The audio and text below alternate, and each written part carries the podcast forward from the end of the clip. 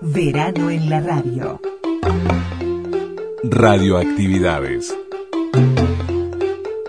Radioactividades, edición verano.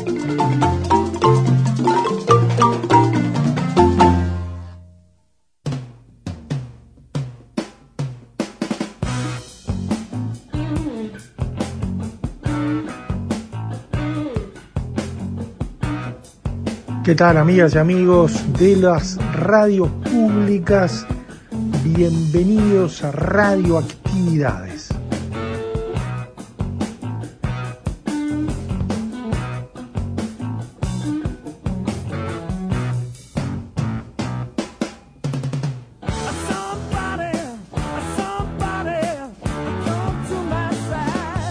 Este programa con la radio, con su historia, con el archivo, con, bueno, con las ganas de siempre, todos, todos los sábados y domingos a las 12 y a las 20 horas. A las 12 por Radio Uruguay, 1050 onda media, 94.7 frecuencia modulada y la red de emisoras públicas en el interior y a las 20 horas por Radio Cultura en los 1290 kilohercios de la onda media.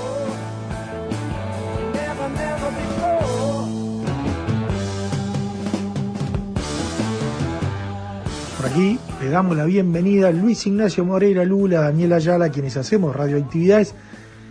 Pero además hoy es una ocasión especialísima, porque pocas veces nos va a pasar. Yo no sé si en estos 35 años alguna vez aconteció. Pero hoy es el cumpleaños de nuestro entrevistado.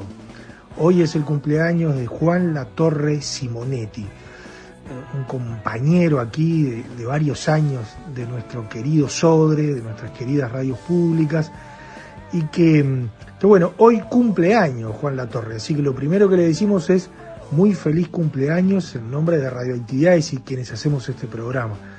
Pero además vamos a tener la oportunidad hoy de escuchar a Juan Latorre, hablando de esas ricas historias de radio, ricas historias del Sodre, un hombre de una cultura fabulosa, de un conocimiento a carta cabal de, de, todo lo que es la música. Así que es un gustazo que hoy el programa se lo dediquemos a Juan La Torre Simonetti.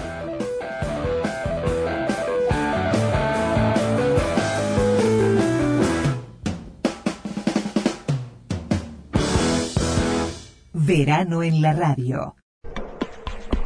En Facebook, Radioactividades. Radioactividades. Contenidos, adelantos y noticias. Facebook, Radioactividades. Ahora en Radioactividades, nuestro invitado, la entrevista de hoy, es con Juan Latorre, alguien de muchísima trayectoria en lo que son las radios públicas, en lo que era el Sodre, en su ingreso al instituto, también esas historias ricas de la programación, de los diversos programas y propuestas que había en, es, en, esos tiempos, un hombre vinculado a la música, docente, realmente un gusto conversar con Juan Latorre de las historias de radio.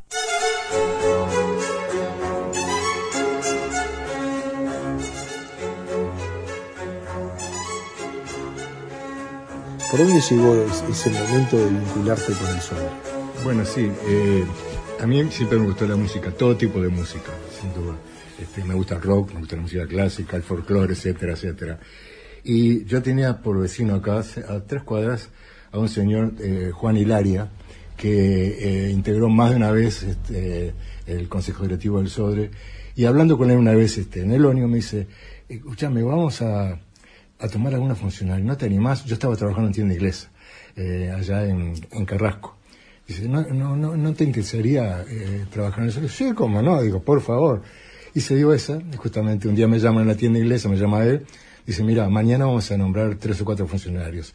Si te interesa, eh, estás en Sodre. Y el otro día fui, di una pequeña prueba, y bueno, eh, eso fue en el año 65. A partir de allí, bueno, toda la, la carrera la hice en el Sodre, ¿no?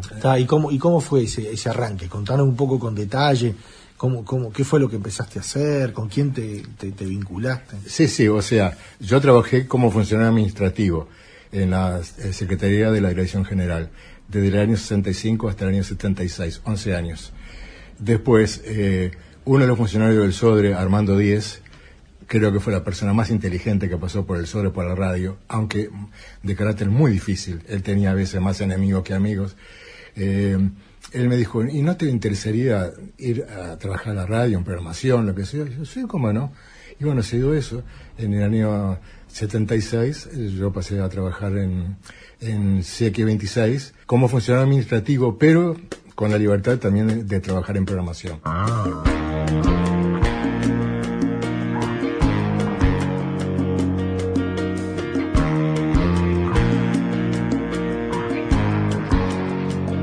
Ubicándonos allí en, ese año, ¿no? ¿Cómo eran las radios de- del- Sodre? ¿Y qué hacías o, qué, programas había y qué, se programaba? Bueno, el Sodre tenía eh, tres emisoras, eh, la 6, la 26 y la 38. Y el director de la radio en aquel momento, eh, Santiago Setti, el, escritor este, minuano, ¿no? Eh, y el señor Díez pensaron, pero ¿y por qué las emisoras van a repetir la misma cosa? Y entonces surgió la idea de eh, que la CX26, o sea, la 1050, empezara a pasar música popular hubo mucha resistencia porque el Sore se creó con la imagen de que la verdadera música es la llamada música clásica. Por suerte, gente muy abierta como eh, Santiago Dossetti, como el maestro Hugo Balso, como este señor este, que era profesor de música 10, eh, lograron imponer esa idea de que se podía pasar buena música popular. Esa, esa era la idea. La programación de Seque 26 eh, cubría todos los rubros, folclore, música de cine, rock, e inclusive CX26 tiene, tuvo un programa que es parte de la historia del rock en Uruguay, que fue Meridiano Juvenil.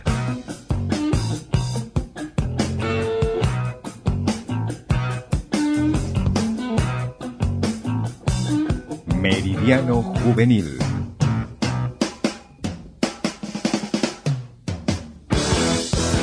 Meridiano Juvenil arrancó en el año 73. Tenía la posibilidad de, de- que no tenían las emisoras privadas, de pasar temas largos. Por ejemplo, yo sé, un tema de Jetro Tal, por ejemplo, dura, eh, Thick as a Brick dura 42 minutos. Entonces lo pasamos completo nosotros. Es parte de, de la historia del rock uruguayo Meridiano Juvenil, que funcionó con César Badín, Julio Zabaleta, después yo me agregué al equipo, estaba el Deco Núñez en la locución, aunque siempre agregaba algún dato personal, porque una persona que conocía mucho. Y a partir de mi- mitad de la década del 80 aproximadamente, quedó en manos solamente del Deco Núñez hasta su fallecimiento. Basta de ilusiones vanas, de esperanzas sin futuro, de utópicos deseos. Meridiano no marcha.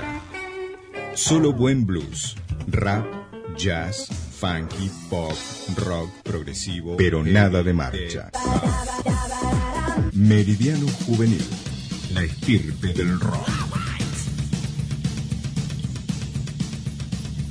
Qué valor el Deco, ¿no? Sí, sí, duda. Muy, muy buen compañero, además. Qué ser humano Sí, eh, es- especial. Sí, sí, sí, sí. Y en- en- tú decías, bueno, la música popular o la música variada quedó para la 26. Había algunas propuestas de programas, como en el caso de Meridiano Juvenil, pero ¿qué otras, en qué formato se irradiaba la música? ¿Había otros espacios, programas con nombres conducidos o, o- o- o evidentemente con, con la voz de los locutores que había en ese momento? Sí, había algunos programas, muy poquitos, generalmente hechas por gente proveniente de- del exterior, no, no como funcionarios, no. Eh, yo recuerdo, por ejemplo, un programa de jazz muy bien hecho, no me acuerdo, era un músico de la, de la Sinfónica del Sol que estaba a cargo del programa, muy bien hecho. Eh, había programa de tango, eh, hecho por distintas personas. Eh, la historia del tango, hecha por Horacio Ferrer, por ejemplo, eh, se, se emitía, entre otras cosas.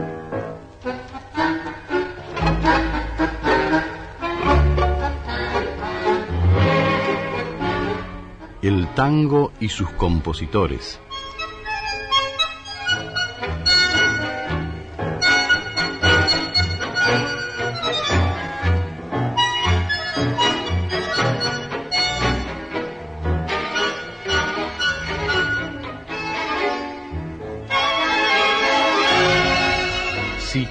A cargo de Horacio Ferrer.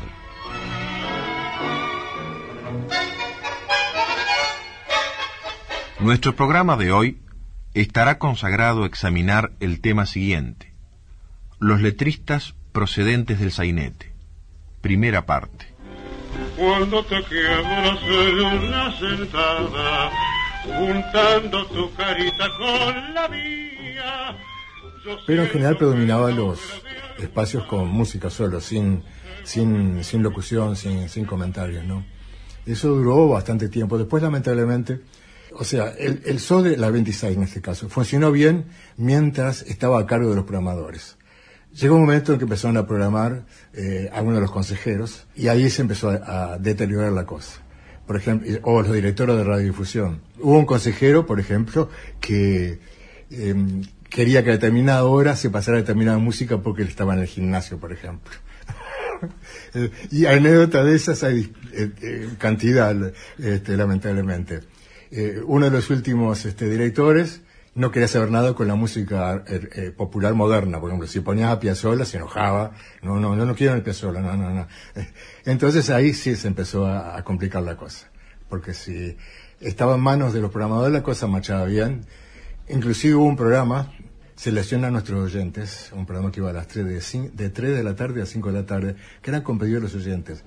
Pero no cualquier pedido. pedido este, sino nosotros acostumbramos al, recibir el, pedido por teléfono a eh, moldear eh, el gusto, diríamos, nuestros oyentes. ¿no? Y ese programa tuvo una gran vigencia hasta el punto de que en los primeros tiempos algunos lugares sintonizaban, las galerías por ejemplo, ponían a esa hora el, la CQ26 del Sodre para escuchar ese, seleccionar a nuestros oyentes. Y realmente eh, funcionó muy bien ese programa fue de lo mejor. O sea, dentro de las eh, radios X26, de lo mejor es un programa que se llama Cantares al comienzo, que era folclore y canto popular, por ejemplo, música de cine, se llamaba Sonido en 70 milímetros, de música moderna, pero tratando de, por ejemplo, música joven para gente joven, tratando de, poner lo, último que este. Y teníamos nosotros un gran apoyo en materia discográfica por dos razones. Cuando se creó la CQ26, para, o se decidió que pasara música popular, se creó una ley, eso fue iniciativa de, de Dossetti y de Armando Díez, se hizo el, se habló con un abogado, se hizo el proyecto de, de, ley, por el cual cada disco se editaba en este país, dos ejemplares tenían que venir para el Sodre. Eso fue muy discutido porque en, principio, por ejemplo, las empresas discográficas mandaban el disco solo en, un sobre de nylon, no con la, la carátula original. Se modificó la ley, se agregó eso otro. Bueno, después aparecieron las casetes, ¿no? Ese fue un hecho muy importante, poder disponer de todos los discos que se editaban acá en Uruguay, eh, dos ejemplares para el sobre. Ese fue muy importante. Y otra cosa fue muy importante, nosotros en la CQ26 te vuelvo a repetir, el jefe era Armando Díez, los programadores eran Badín, Zabaleta, yo me agregaba, aunque yo era funcionario administrativo también en la, programación, y teníamos mucha amistad con la gente que acá representaba en Uruguay a Atlantic Records. Muchas veces eh, eh, algunos discos venían acá en, prioridad, o sea, lo tenían, lo teníamos en el Sodre antes que los propios DJs, por ejemplo. Y eso nos permitió, sobre todo la, que, como se llamaba en aquella época la música progresiva, grupos como Yes, Led Zeppelin, Deep Purple, todo eso, lo recibimos en primer lugar nosotros los discos. Y eso era un adelanto, sobre todo para mediano juvenil, pero también para otras actividades, ¿no?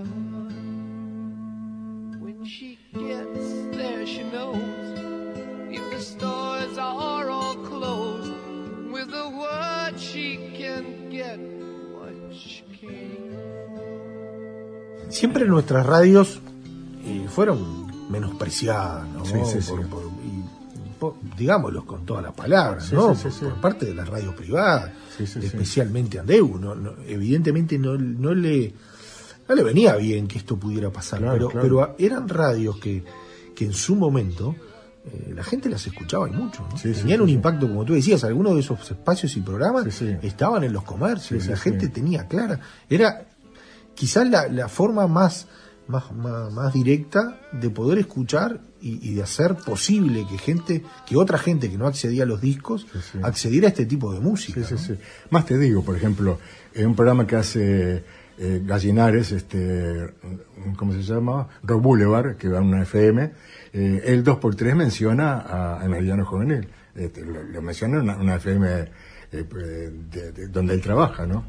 Y eso fue muy importante. Pero ya te digo, 2x3 eh, metía la mano este, el director de programación o, o a un consejero y, se fue deteriorando bastante, ¿no? Eh, pero aún así mantuvo, este, claro, lo que tú decías recién, eh, los temas generalmente de música progresiva son temas largos. Entonces, eh, como te comentaba hace un rato, una eh, eh, emisora privada no te va a pasar un tema entero de 42 minutos. Además, muchas veces nos explicábamos, este, hacía un pequeño texto explicando eh, qué quería decir eh, el grupo o el autor con, con esa música, ¿no? Eh, o sea, fue una gran ventaja, este, que se fue perdiendo porque, claro, eh, Andeu eh, molestaba bastante, criticaba bastante.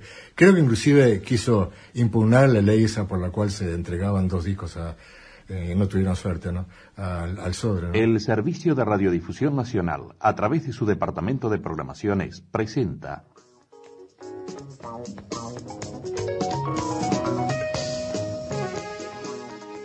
un programa especial con la participación de Hugo y Osvaldo Fatoruso junto a Ringo Tillman, integrantes del grupo OPA.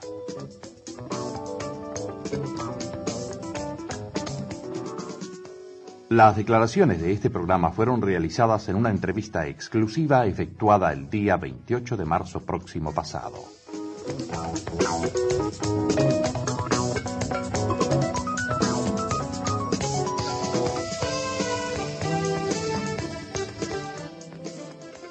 Comenzando el diálogo se le formuló esta pregunta. Hugo, el proceso musical de los Fatoruso antes de los Shakers. A lo que contestó. Salimos en los tablados y todo el mundo sabe, este, somos trabajadores, estuvimos trabajando en carnavales con distintos grupos y salíamos de Justicia de Lima y vivimos ahí durante muchos años.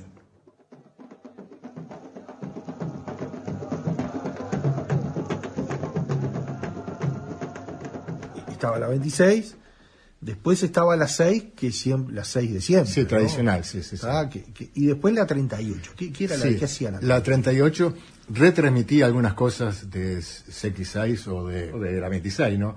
Pero sobre todo se dedicaban bien a programas eh, que tienen que ver con el campo.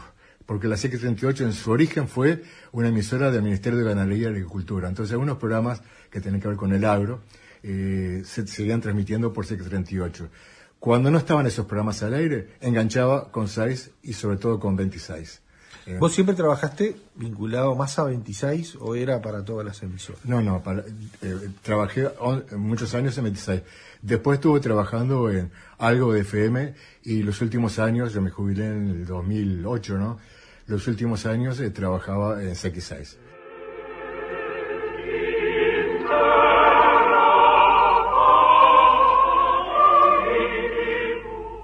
Polifónica.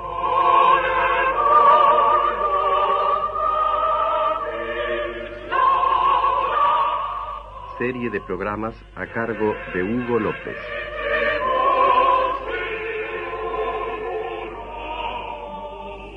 La audición de hoy, referente a la época del madrigal, está dedicada a Claudio Monteverde. Hemos de llegar en la audición de hoy hasta la frontera temporal más cercana a nuestra época de ese vasto territorio que es la era polifónica. En efecto, Claudio Monteverde, parte de cuya vida transcurrió en el siglo XVII, es uno de esos casos comunes en los periodos.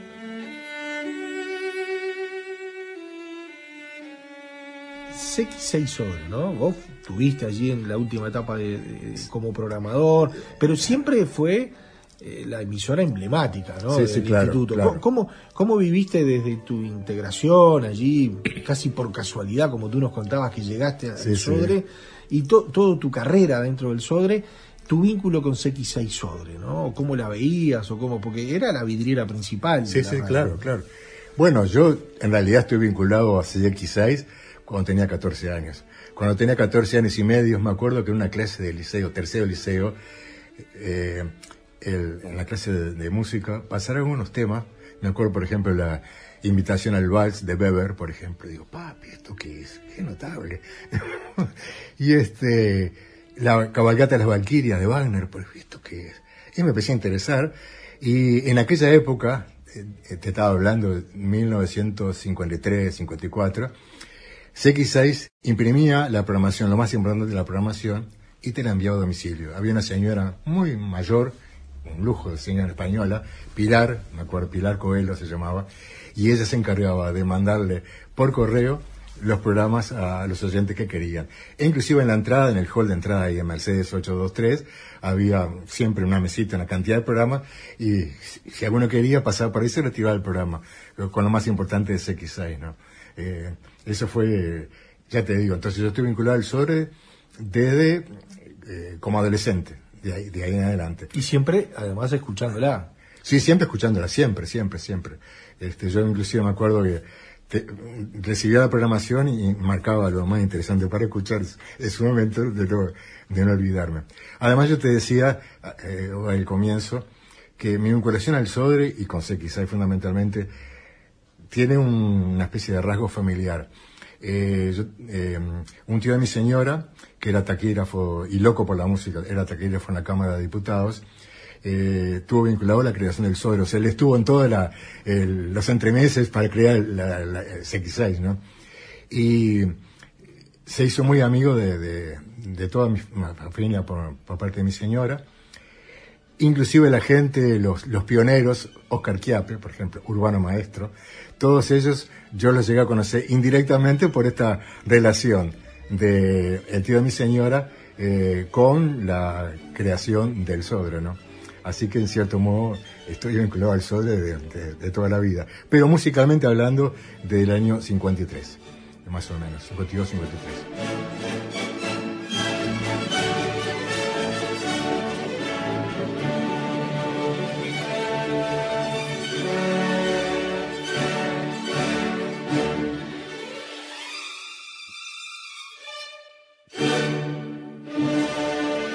siempre hubo una gran relación entre la música clásica y la música popular, sobre todo en el siglo XIX, lo que se llamó el nacionalismo musical, o sea, compositores que tomaban elementos de la música popular y los eh, metían, por decir así, en la música. Tenemos el caso típico de Eduardo Fabini. Eduardo Fabini era un compositor de carácter impresionista, la técnica impresionista, pero Fabini admiraba eh, nuestro campo, la Sierra de Minas. A veces él tenía un rancho en, en- en- en- en la soledad de la sierra y de noche se iba, contemplaba las estrellas y muchas veces en alguna de sus obras colocaba alguna, por ejemplo en campo, hay una frase musical que él se le escuchó silbar a un, a un gaucho que estaba parado en la puerta del rancho, por ejemplo. ¿no? Y, o sea, eh, la vinculación entre una cosa y la otra fue... Yo quizá al músico que yo admiro más, más sea Wagner, a pesar de que era un tipo egoísta, loco, una mala persona, eh, pero fue realmente musicalmente un genio, un genio total y absoluto, ¿no? Realmente. Que le pudrió la cabeza a Hitler. Eh, Hitler, incluso como Wagner era eh, enemigo de los judíos, escribió algunas cosas contra los judíos, Hitler lo tomó como el músico predilecto de él. Inclusive, cada vez que se hacían representaciones de Wagner, este, Hitler estaba presente, por ejemplo, ¿no? Pero más allá de eso, eh, no- no- uno no puede mezclar una cosa con la otra. Y una obra Creo que a mí la obra que más me impactó de Wagner fue La cabalgata de las Valquirias.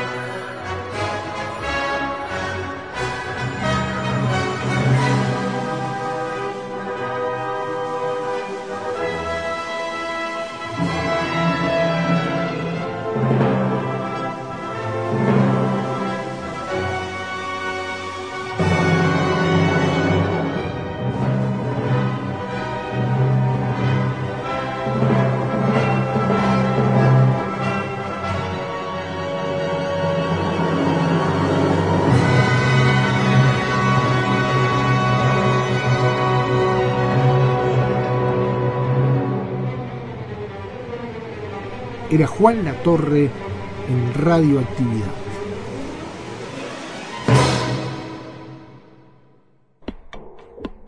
Podcast. Radioactividades. Programas DX. Spotify. Anchor. Juan Latorre nos sigue contando mm, de sus historias en radio. Historias de radio de este instituto, del SODRE, de las radios públicas, en épocas en donde él estaba dedicado a CX6 Sodre y en donde convivía eh, en, esos, en esas largas horas de, trabajo con personajes como Laura Yestarán, como Hugo Balso. Así que un gusto seguir escuchando a Juan La Torre en Radioactividades.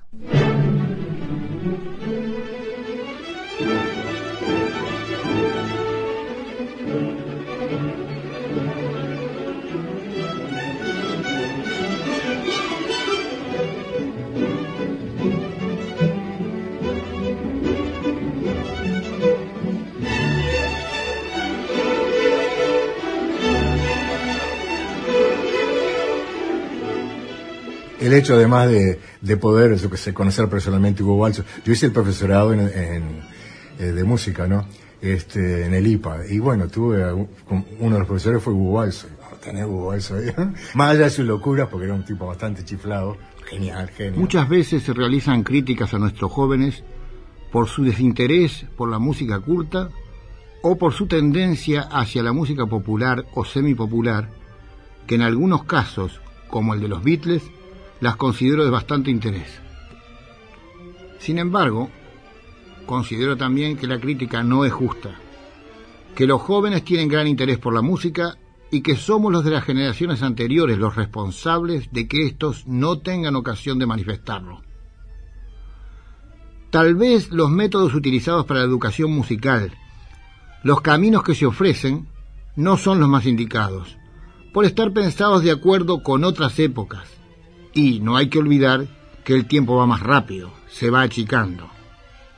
Si una etapa duraba 50 años hace dos siglos, ahora dura 5 años, es un decir. Y cuando ya logramos comprender una tendencia, nos presentan otra nueva. Tenemos que estar bien dispuestos para comprender esto y saber preparar a los jóvenes que es lo Le fundamental. invitaban a grabar el concierto para piano orquesta de Khachaturian en Moscú y él no quiso ir. Ah, que ir a Rusia. y se quedó acá. Le gustaban los bailes de rompi raja que, había en, eh, en Paso Molino, por ejemplo. Este, el tanguero, tangueros. eh, eh, el padre de, de Hugo Balso eh, fue arreglador de Francisco Canaro, yo qué sé. Y bueno, conocer a, esa gente eh, personalmente, Laura Estarán. Yo tuve- hice un curso con Laura Estarán, que fue además director de programación, ¿no? Eso no, no, no, no tiene, no tiene precio. Se escuchará en primer término la palabra del señor director de programaciones radiales del SODRE, profesor Lauro Ayestarán. La cultura musical de un país no se mide por lo que consume, sino por lo que produce en este campo. Y la producción del país no solo corresponde a la creación pura, sino también a la interpretación, a la crítica, a la impresión de música y especialmente a la docencia. Y si el Uruguay ostenta hoy un nivel de cultura musical, ese nivel se mide también en virtud de sus pedagogos musicales. Salvando la distancia es como, yo qué sé, conocer a Rada, una vez charlando con Rada, este, eh, o sea, el, uno de- admira a un artista, ¿no? O en este caso un, un musicólogo, como ya estarán, pero una cosa es admirarlo desde afuera y otra cosa es admirarlo de, de adentro. ¿no? Estando allí. ¿Y cómo era el vínculo con, con, con Ayestarán? Ah, excelente, era una ex- excelente persona. Eh, tú fíjate además que Ayestarán recorrió dentro del Uruguay más de tres veces la vuelta al mundo. Una escena callejera de las llamadas del tamboril afro-uruguayo. Cuatro voces rítmicas, multiplicadas en 30 instrumentos en esta versión, forman el complejo del tamboril afro-uruguayo. Las voces instrumentales son chico, repique, piano y bombo o bajo. Con un grabador que pesaba no sé cuántos kilos, estábamos hablando, él empezó más o menos en el año 41 a hacer la recordación este, de todo lo que podía eh, ubicar en materia de música. Eh, eso está en, el archivo, en el museo de, de. Y fíjate que llegar a un rancho perdido con un grabador que el, dueño nunca había visto, ni sabía lo que era un grabador, y poderle grabar, hay que tener, ganarse la confianza de la persona, ¿no? Eh, y bueno, él logró eh, cientos de grabaciones en ese sentido.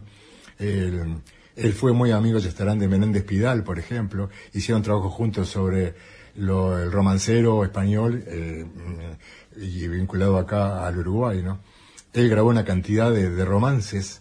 Eh, él fue que descubrió, por ejemplo, de Estarán, junto a Carlos Vega, un musicólogo argentino, que el Arroró mi niño es una modificación de una de las cantigas de Alfonso el Sabio, estamos hablando del siglo XIII.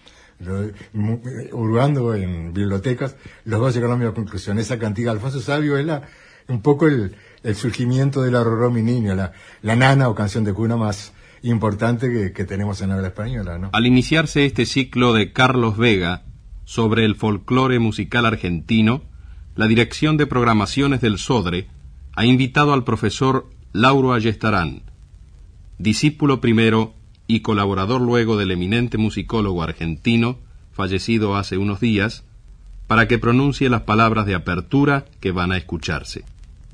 No es lugar común, ni generoso y perdonable entusiasmo postrero de sudamericano, decir que la muerte de Carlos Vega, acaecida en Buenos Aires hace unos días, despoja a la musicología universal de una de sus mentalidades más robustas, más audaces, más lúcidas. Iba a cumplir 68 años y en el mes de octubre pasado, en su estudio de la calle Cangallo, con voz quebrada me dijo, Ayestarán, me muero dentro de tres meses.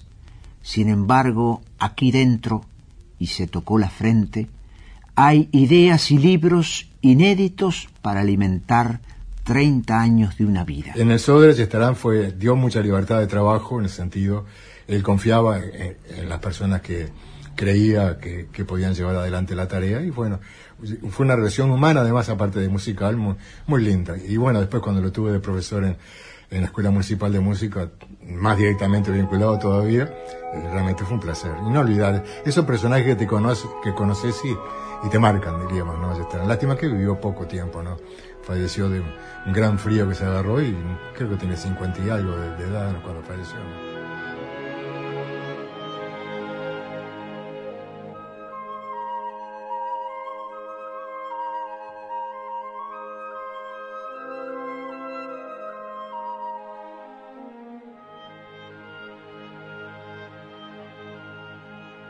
Armando Díez, ¿cómo era? Mira, Armando Díez este, era profesor de música, aunque después cuando entró, cuando empezó a trabajar en el Sodre, eh, prácticamente abandonó la, docencia. Era una persona de una tremenda capacidad. Yo ya te digo, de lo que yo conocí dentro de la radio del Sodre, no hay otro igual. Pero una persona muy difícil en el trato. Eh, a veces este, se creaba enemigos, pero realmente fue el creador de la, la 26, en cierto modo, eh, independiente de CX6. Fue el creador indirectamente de la ley del disco, entre otras cosas. Recuerdo que una vez un consejero le, que le consideró una emisora de FM, no sé en qué lugar del interior, y le pidió a Armando Díez que le armara una programación. Armando Díez toda una noche estuvo trabajando, no durmió, y le armó la, le armó la programación. Otro día se la presentó al consejero. Tenía gran capacidad. Pero ya te digo, este, era de trato difícil. A veces, eh, no, no sé por qué causa, pero, eh, pero igual, vamos a recatar lo positivo, que fue realmente eh, notable, ¿no? ¿Y qué otros nombres vos decís? Bueno, en todos estos años que yo estuve vinculado a, a, a CX6 Sodre, al Sodre, eh, merece destacarse. Y por ejemplo, yo qué sé, Eduardo García de Zúñiga, que, cantante, eh, ya fallecido, que era el jefe de la Discoteca Nacional, mm, una persona también de trato muy, muy cordial, Mariene Ferrúa, que fue jefa también de la, de la Discoteca Nacional, entre otros. Bueno, te mencionaba Yesterán, a Hugo Balso también, eh, Eric Simon, en cierto modo. Eric Simon era médico. Eh, y llegó al Uruguay, dejó la, la medicina y se dedicó a la música. Eh, fue uno de los pioneros en la eh, actividad coral, ¿no? Un, un, un verdadero eh, la actividad coral con la, eh, la fuerza de, de Eric Simon y la capacidad, ¿no? Y que yo me acuerdo así otros. Bueno, eh, después, casi todos los músicos este, ambientados en lo popular, cuando yo estaba en la Metis llegué a conocerlos directamente. Me acuerdo que Jaime Ross, por ejemplo, le hicimos una entrevista, yo no, le, compañía le hizo una entrevista, y Jaime Ross reconoció que tenía muy mala adicción, que no era un gran cantante, que era un buen compositor. Eh, y bueno, eh, me acuerdo, eh, a León Gieco también le, se le hizo una entrevista, estuvimos charlando, a los Fatoruso, por ejemplo, sobre todo Osvaldo Fatoruso, que tenía un gran sentido del humor, siempre, siempre, siempre. Hugo no más, más serio, no, no. Este, y después además los directores de orquesta que llegaron al Uruguay, muchas veces se les hacía una entrevista en CX6 y bueno, yo tenía la posibilidad de, conocerlos. Eh, por ejemplo, Howard Mitchell, director de la Sinfónica de Washington, por ejemplo, varias veces estuvo acá en Montevideo. Y bueno, y, realmente eso era eh, muy importante.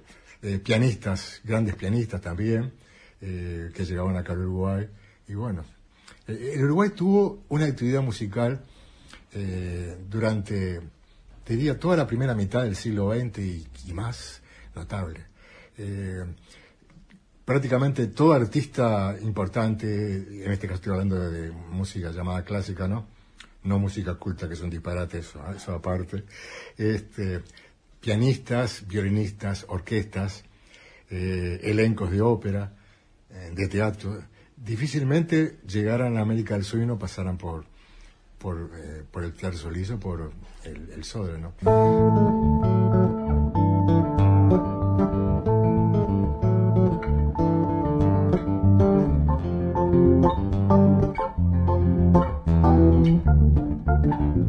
Juan, eh, vos pudiste eh, en tu vida desarrollar toda una toda otra actividad que es tu actividad vocacional, ¿no? De- vinculado a la música. O sea, Sí, lo sí. pudiste hacer trabajando en el Sodre, pero también extramuros. Sí, ¿no? sí, Eh, Vos sos docente, tenés actividades en coros. Contanos un poco todo lo que fue tu, tu vínculo con la música. Sí, sí. Eh, bueno, como docente, eh, yo trabajé en varios liceos públicos y privados.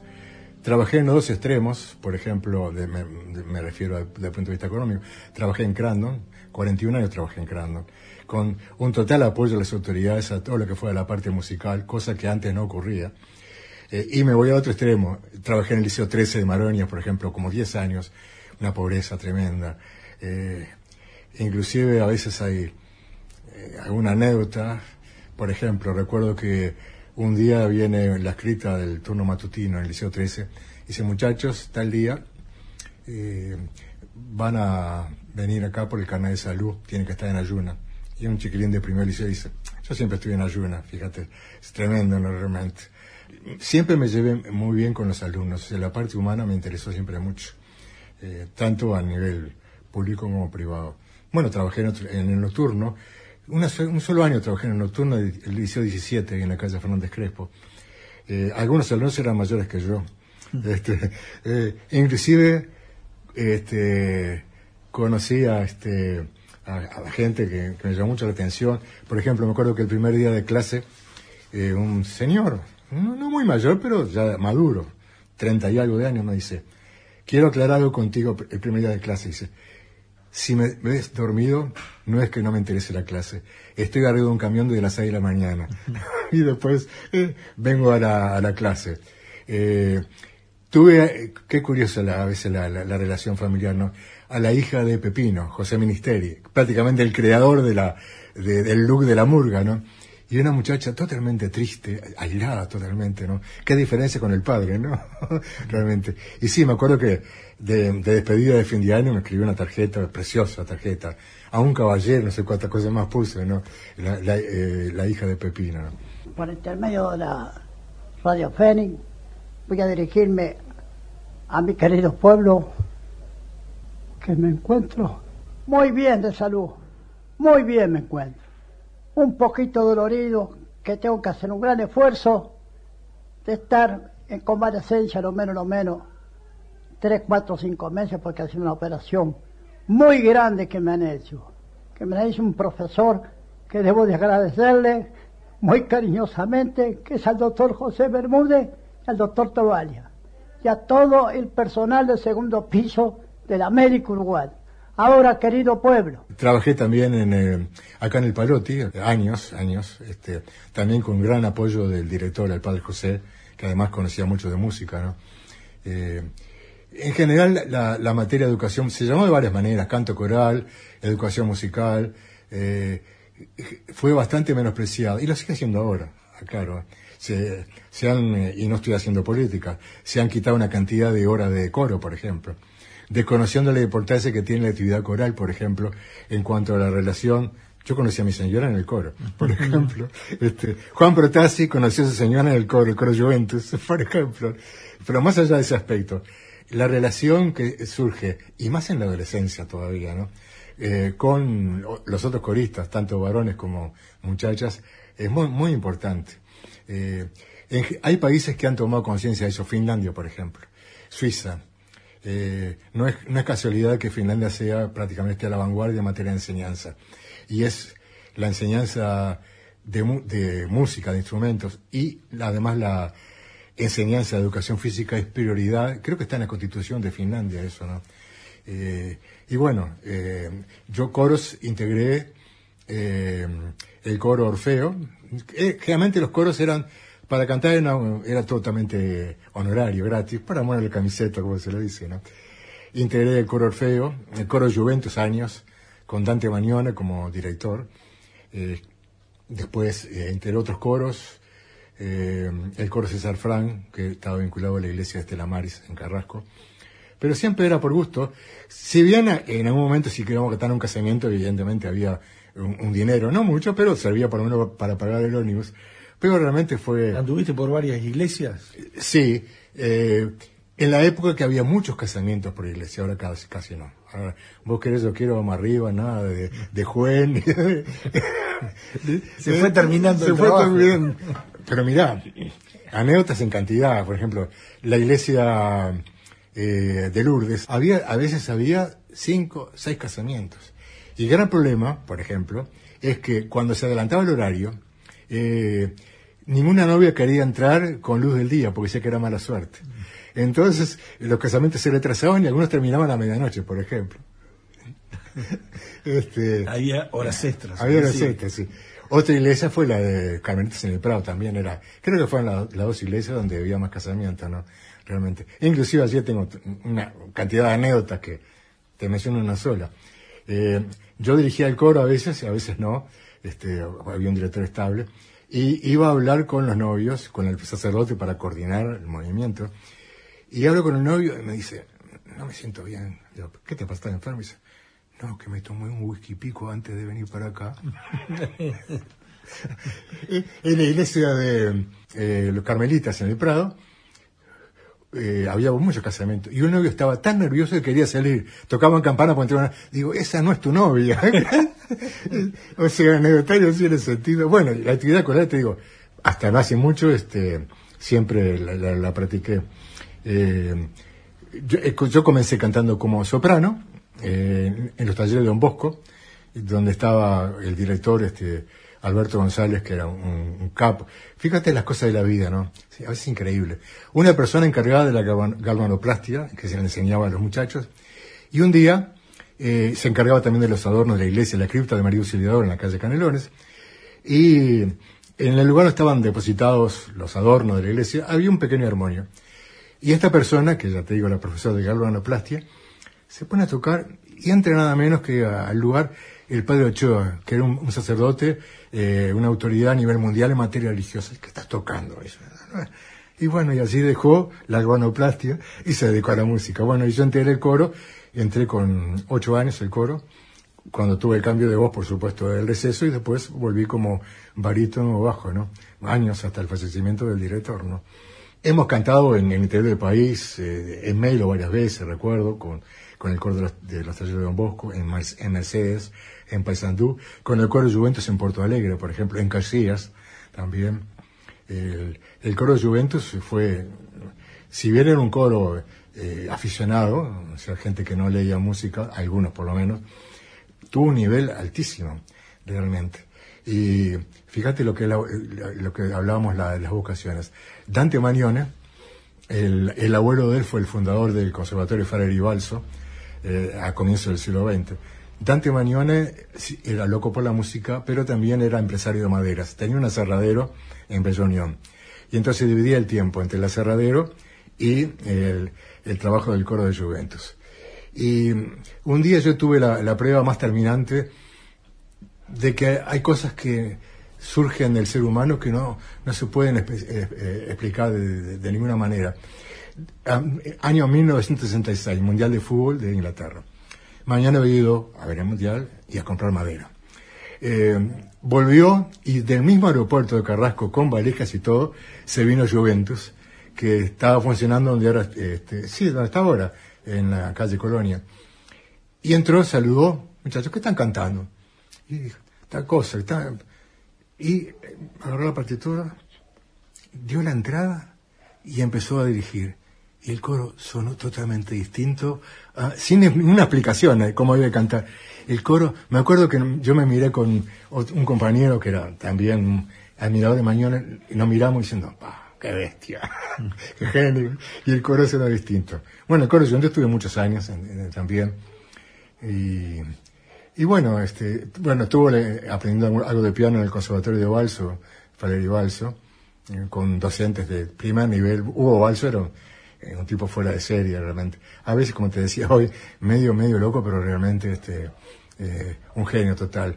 O sea, eh, hay gente que debió haber nacido en Europa, por ejemplo, o en otro lugar donde la trascendencia de su actividad tuviera mayor difusión, ¿no? Pero amaba el Uruguay, se quedó en Uruguay no, no, no, no quiso eh, ir eh, afuera de acá, ¿no? Hugo Balso es nuestro invitado especial de hoy en apuntes quién es quién en la música uruguaya. ¿Tienes alguna preferencia en cuanto a formas, en cuanto a estilos? Me gusta todo. En la música me gusta todo. Me gusta tocar cualquier cosa.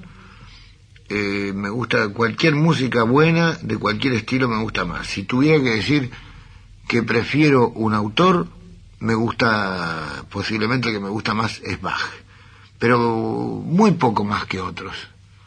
Me gusta mucho Beethoven, me gusta dentro de la música francesa, me gusta muchísimo Ravel, me gusta tocar Fabini dentro de la música uruguaya, me, me gusta todo. E inclusive me gusta la música popular, la música folclórica para escuchar y algunas para, eh, para ejecutar también. ¿Y qué te gustaría dentro de música popular para ejecutar? Ah, cualquier cosa, me encanta tocar la comparsita, me encanta tocar Rodríguez Peña, el entrerriano me encanta. Puesto que yo empecé tocando música clásica e inmediatamente tocando en orquestas típicas y en el cine mudo. ¿Por qué año fue eso? Ay, hace tanto tiempo que no me acuerdo. Antes del año 30 es.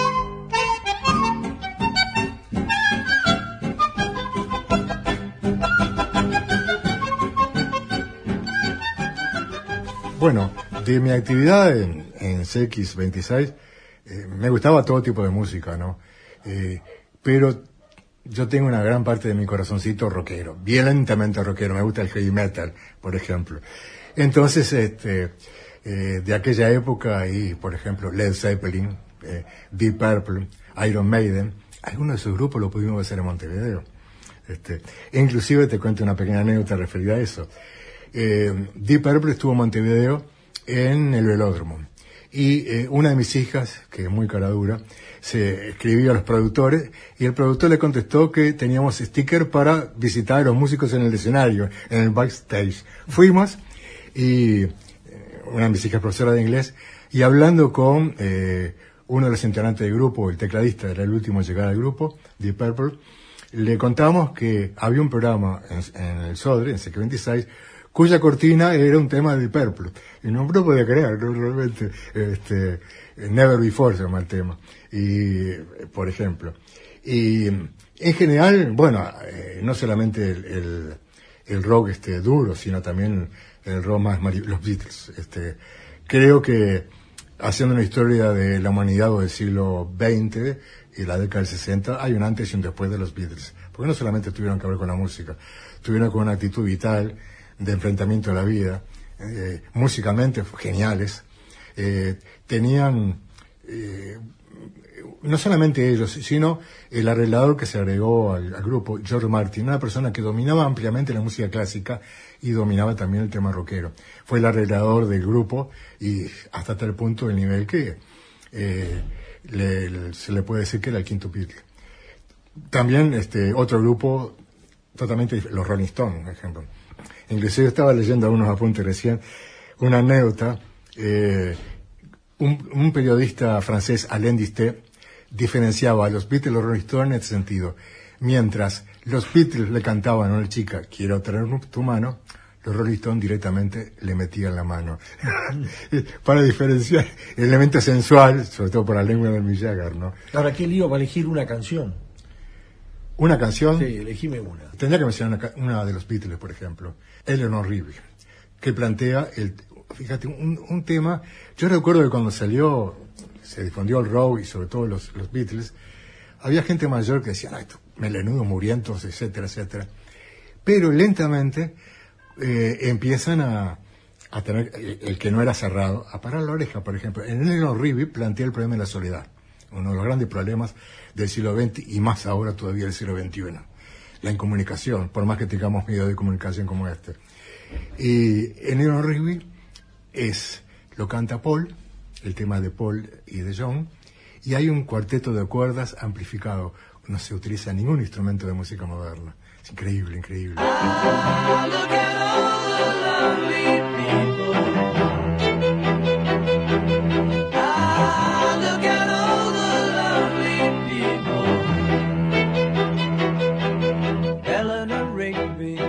Picks up the rice in the church where a wedding has been. Lives in a dream waits at the window, wearing the face that she keeps in a jar by the door. Verano en la radio. Who is it for? All the lonely people. Y así vamos cerrando un programa más de radioactividades correspondiente a este domingo 3 de marzo del 2024, el cumpleaños de nuestro entrevistado, de Juan Latorre, al cual le enviamos un gran abrazo. De paso, eh, también va otro feliz cumpleaños a mi sobrino Mateo Ayala, eh, que, también está cumpliendo años, así que bueno, ya lo hicimos y, y fue un gustazo escuchar a Juan Latorre en radioactividades. El próximo fin de semana la seguimos porque vamos a tener el homenaje a Roberto Darwin, entre otros contenidos que se vienen en marzo en radioactividades, siempre por las radios públicas. Abrazo grande, chau chau. Conducción, Daniela Ayala. Locución institucional, Silvia Roca y Fabián Corrotti. Producción y edición de sonido, Luis Ignacio Moreira.